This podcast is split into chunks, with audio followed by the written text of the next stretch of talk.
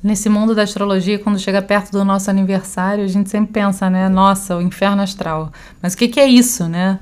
Existem um milhão de perguntas que vêm à nossa cabeça e a única coisa que parece acontecer é a gente tentar é, adiar tudo aquilo que a gente tem que fazer para depois do aniversário, da data de fato do aniversário, né? Eu sou a Ana, hoje eu tô aqui com a Lina e a gente tá no podcast da Casa 11 Astrologia.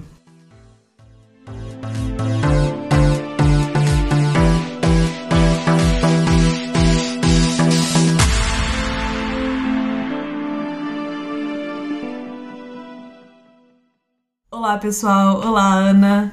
Então, eu acho que é uma moda, assim, ficar nesse um mês que precede o aniversário falando: ai, não, tá dando tudo errado, tudo pode acontecer, final de ciclo, perdendo coisa. É um caos, assim, né? E da onde vem isso? Isso é realmente verdade? Como que isso acontece? Mais ou menos, né? Existe, existe uma verdade nisso, mas não é toda a verdade, digamos assim, né?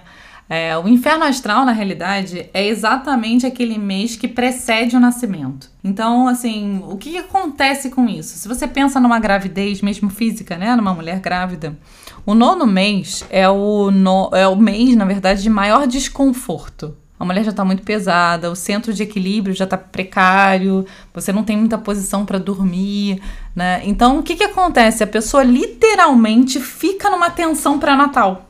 É isso, né? É isso que rola sempre, né? A mulher já fica naquela expectativa. Fora, né, se você contar que às vezes as mães de primeira viagem, né, de fato ficam ainda mais tensionadas porque, né, todo um esquema de vida muda. Esse último mês é marca como se fosse assim, a última fase de um determinado estágio para que outro comece.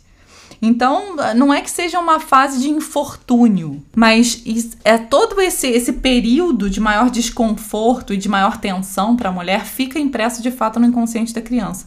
Então, às vezes, por exemplo, né, dependendo de como foi esse período para a mãe, a criança ela vai receber esse registro, onde existe naturalmente uma tensão pré-nascimento. Certo, então mais ou menos é quando chegamos ao fim da nossa revolução solar, que é esse um ano, todo ano a gente vive uma revolução solar, né? A gente tá mais sensível, talvez, então.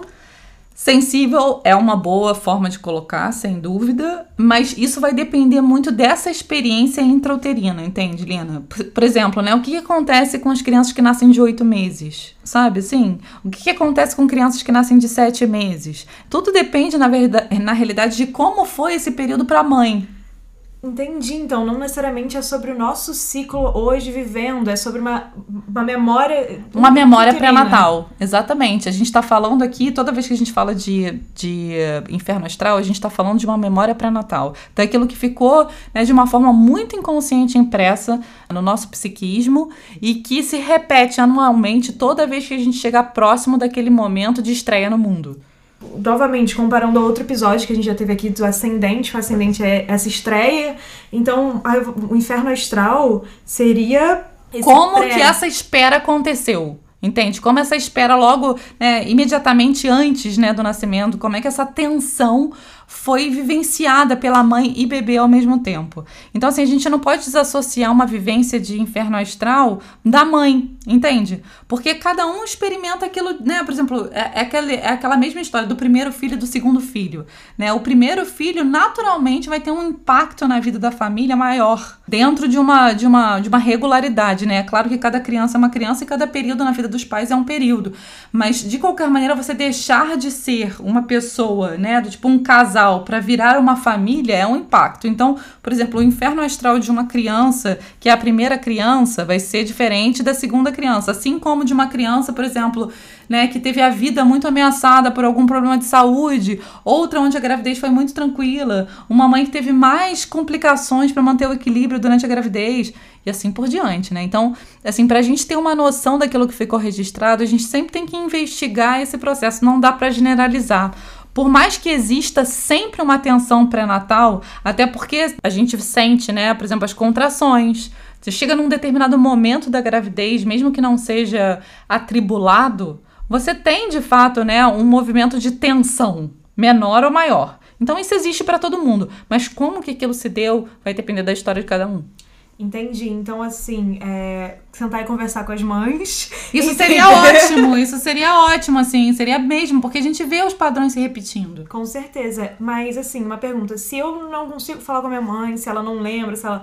É, existe como ver esse movimento dentro do mapa?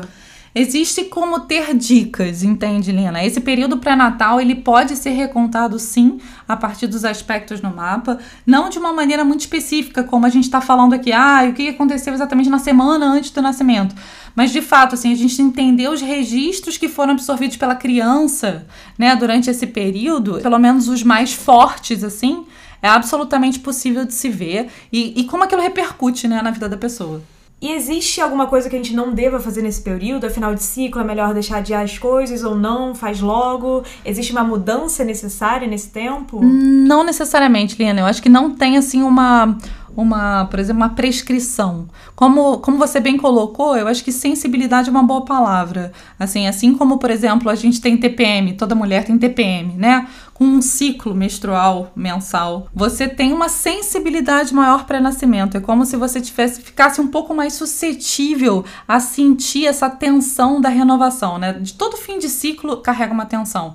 Mas você chegar ao ponto de dizer que as coisas devem ser evitadas, acho extremo. Então, o melhor na realidade é entender por que que, né, por que que os fins, por exemplo, podem te deixar mais tensos. Por que, que toda vez que é, existe uma mudança de perspectiva, você reage de uma maneira X ou Y? Porque em miniatura, né, a revolução solar na realidade, ela é a volta do sol para o mesmo padrão do nascimento, para o mesmo local de nascimento. Então, simbolicamente, ela é uma renovação anual. E tem gente de fato que lidar melhor com mudanças, tem gente que lidar menos, tem gente que tem medo de deixar as coisas, tipo, tomarem um curso diferente, tem gente que tenta controlar a mudança, né? Gosta, mas tenta controlar. Então, assim, na realidade, esse esse esse inferno astral, né, que a gente chama genericamente inferno astral, é um período que também vai refletir aí como que cada um acomoda os fins de ciclo.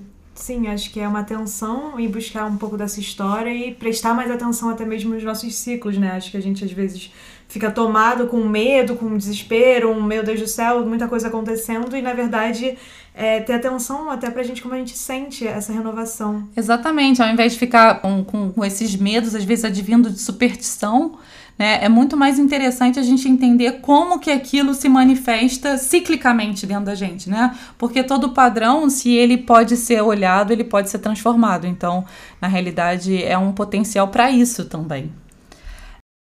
Conta pra gente, você sente muito, bastante, mais ou menos, nunca sentiu o inferno astral. Como é que é isso, né, na tua perspectiva pessoal? A gente aqui é, trabalha muito também com o feedback de vocês. A gente tem o nosso Telegram, arroba Casa 11 Astrologia, 11 numeral. Escreve pra gente, conta a sua história, tire suas dúvidas, que na medida do possível a gente vai tentar responder e colocar em prática a sugestão de vocês. E não esqueçam também de seguir no Instagram, é o mesmo arroba, Casa 11 Astrologia, para conferir mais sobre os próximos episódios do podcast e também sobre cursos da casa. Obrigada, Lina. Obrigada, pessoal. Tchau, tchau, pessoal.